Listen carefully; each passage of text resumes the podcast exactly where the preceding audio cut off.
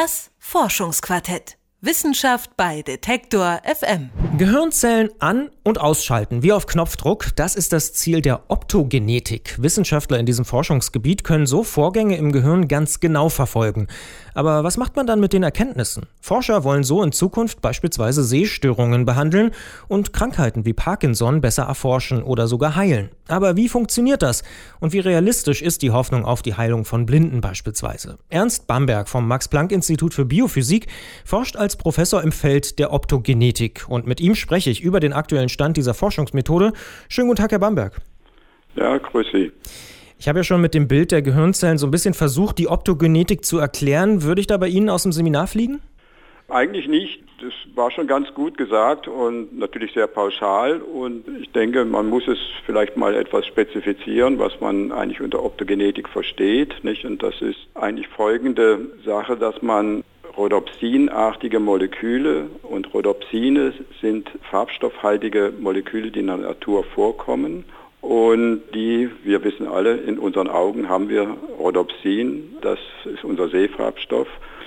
Und es gibt eben auch in Pflanzen Rhodopsine und damit hat eigentlich die Optogenetik dann angefangen. Wir haben herausgefunden, dass in einzelligen Algen Rhodopsine enthalten sind und diese Rhodopsine arbeiten als lichtgesteuerte Ionenkanäle. Und das war völlig neu damals, das war die ersten Publikationen diesbezüglich kamen raus 2002 und 2003. Was bedeutet das genau, gesteuerte Ionenkanäle? Das heißt, man kann jetzt mit diesen Kanälen Zellen so verändern, dass ihr elektrisches Potenzial innen verändert wird. Das heißt, sie werden depolarisiert, wie wir sagen. Das heißt, das negative Potenzial wird nach einem positiven Potenzial umgewandelt und damit kann man zum Beispiel Neuronen zum Feuern bringen. Das ist eigentlich die Idee, die dahinter steckt. Und wenn wir jetzt diese Kanäle in Neuronen einbringen, dann belichtet sie, dann passiert etwas Erstaunliches, dann fangen sie einfach an zu feuern. Das heißt, ich kann mit Licht eine Zelle zur Anregung bringen und das kann ich nicht nur in Kultur machen, in Zellkultur, ich kann das auch am lebenden Tier machen. Und das war eigentlich, das hat die Revolution eben in der Neurowissenschaften in Gang gesetzt, dass wir heute hingehen können durch molekularbiologische Tricks, die ähm, Zellen im Gehirn zum Beispiel von der Fruchtfliege, das ist das einfache System, von der Maus, da haben wir schon ein höherstehendes Tier, oder man kann sogar heute hingehen, das wissen sind inzwischen Versuche im Gang, dass man um die Augenkrankheiten zu heilen, dass man das schon bereits bei Primaten versucht, dort einzubringen und das scheint zu funktionieren. Manche sprechen ja auch von dem Lichtschalter im Gehirn. Würden Sie dieses Bild auch teilen? Ja, das ist richtig. Man kann heute transgene Tiere machen, die enthalten dann diese Opsine im Gehirn und dann ist es ganz einfach, dass ich dann hingehen kann und mit einem feinen Lichtstrahl bestimmte Bereiche des Gehirns anregen kann und da eben auch Verhaltensweisen zu untersuchen. Das geht ganz einfach. Jetzt hoffen viele darauf, dass die Optogenetik auch bisher unerforschte Regionen oder auch Vorgänge im Gehirn beleuchten kann. Ist diese Hoffnung denn aus Ihrer Sicht berechtigt? Ich denke schon. Der große Vorteil ist, dass man eben über einen genetischen Trick praktisch jede Zelle ansteuern kann, die man gerne ansteuern möchte, um diese Proteine dort funktionsfähig zu installieren. Und das hat den großen Vorteil, dass ich dann elektrodenfrei arbeiten kann. Normalerweise hat die Neurowissenschaft immer mit Elektroden stimuliert und heute kann man das mit Licht machen. Und man kann sich jetzt vorstellen, dass ich mit einem feinen Laserstrahl praktisch, sagen wir mal, ganz geringe Bereiche im Gehirn einer Maus stimulieren kann und kann dann verfolgen, welche Reaktionen werden ausgelöst. Normalerweise geht man umgekehrt vor, dass man sagt, okay, ich habe eine Reaktion der Maus und versuche dann mit Elektroden im Gehirn diese Bereiche zu identifizieren. Und jetzt kann ich es genau umgekehrt machen und das ist eigentlich das, was eigentlich auch passiert. Es passiert erst im Gehirn und dann die Reaktion. Also ich kann im Gehirn sagen, ich möchte jetzt stimulieren, möchte jetzt eine bestimmte Zahl von Zellen stimulieren und dann eine bestimmte Reaktion bei dem Versuchstier eben auslösen. Und das geht von ganz einfachen Reaktionen der Tasthaarbewegung bis hin Verhalten zum Verhalten, dass die Tiere aggressiv oder nicht aggressiv werden etc. Und da liegt natürlich auch ein gewisser Gefahrenbereich. Auf die Gefahren kommen wir vielleicht später noch zurück. Bleiben wir mal noch ganz kurz bei der Hoffnung. Es gibt ja auch Leute, die sagen, naja, wenn man das alles so machen kann, dann kann man vielleicht auch bei der Therapie eben direkt helfen und beispielsweise so Sachen wie Epilepsie oder auch Parkinson oder Sehstörung heilen. Teilen Sie auch diese optimistische Hoffnung?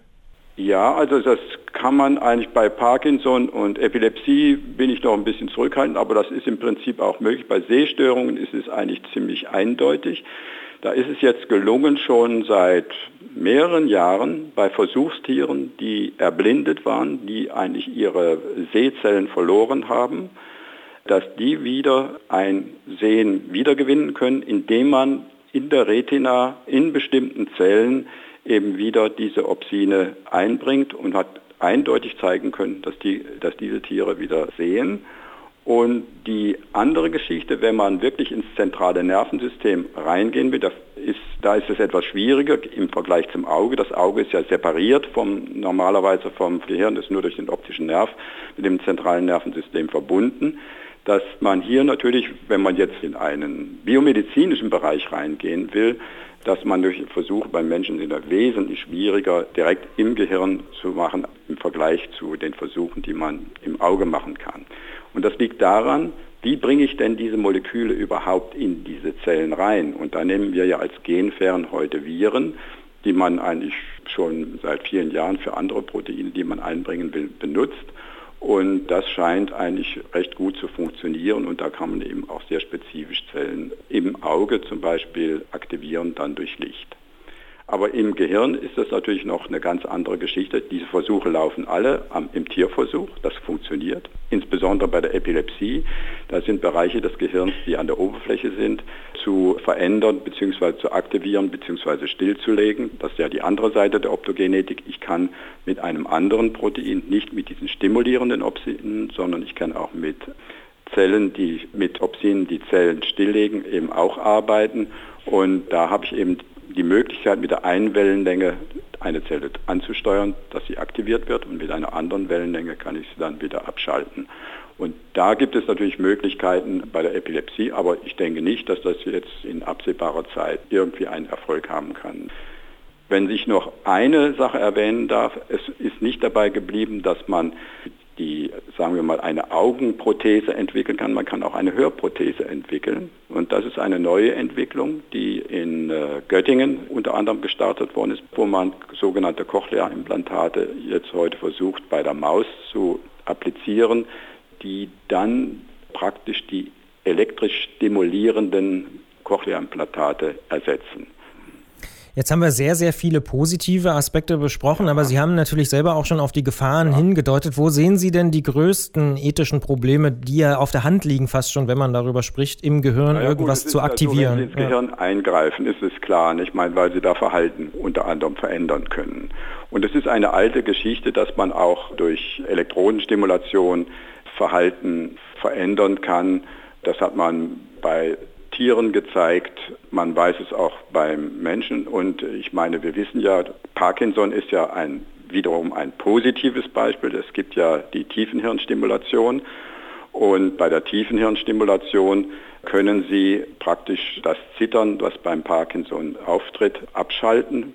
Sie können es nicht heilen, aber solange eben die Elektrode in dem Bereich im Gehirn aktiviert ist, hört praktisch das Phänomen Parkinson auf. Das ist eine sehr elegante und heute auch sehr erfolgreich eingesetzte Methode. Aber sie können natürlich auch im Gehirn, und das hat man an, bis hin zu, glaube ich, Kühen gezeigt, kann mit einer Elektronenstimulation eben Reaktionen auslösen, die man nicht auslösen möchte, bis hin zur Aggressivität. Also die Gefahr ist immer die, dass sich praktisch Verhalten verändern kann. Und wir wissen auch aus der Neurochirurgie, dass zum Beispiel bestimmte Elektrodenstimulationen eben auch ein Verhalten bei den Patienten verändern können. Und das könnte man viel genauer mit der Optogenetik dann, wenn es dann wirklich gelingen würde, dann erreichen. Und das ist die Frage, ob man das überhaupt will. Das sagt Ernst Bamberg vom Max-Planck-Institut für Biophysik. Er forscht genau in diesem Gebiet der Optogenetik.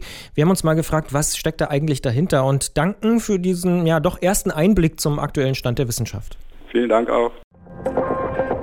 Das Forschungsquartett. Wissenschaft bei Detektor FM.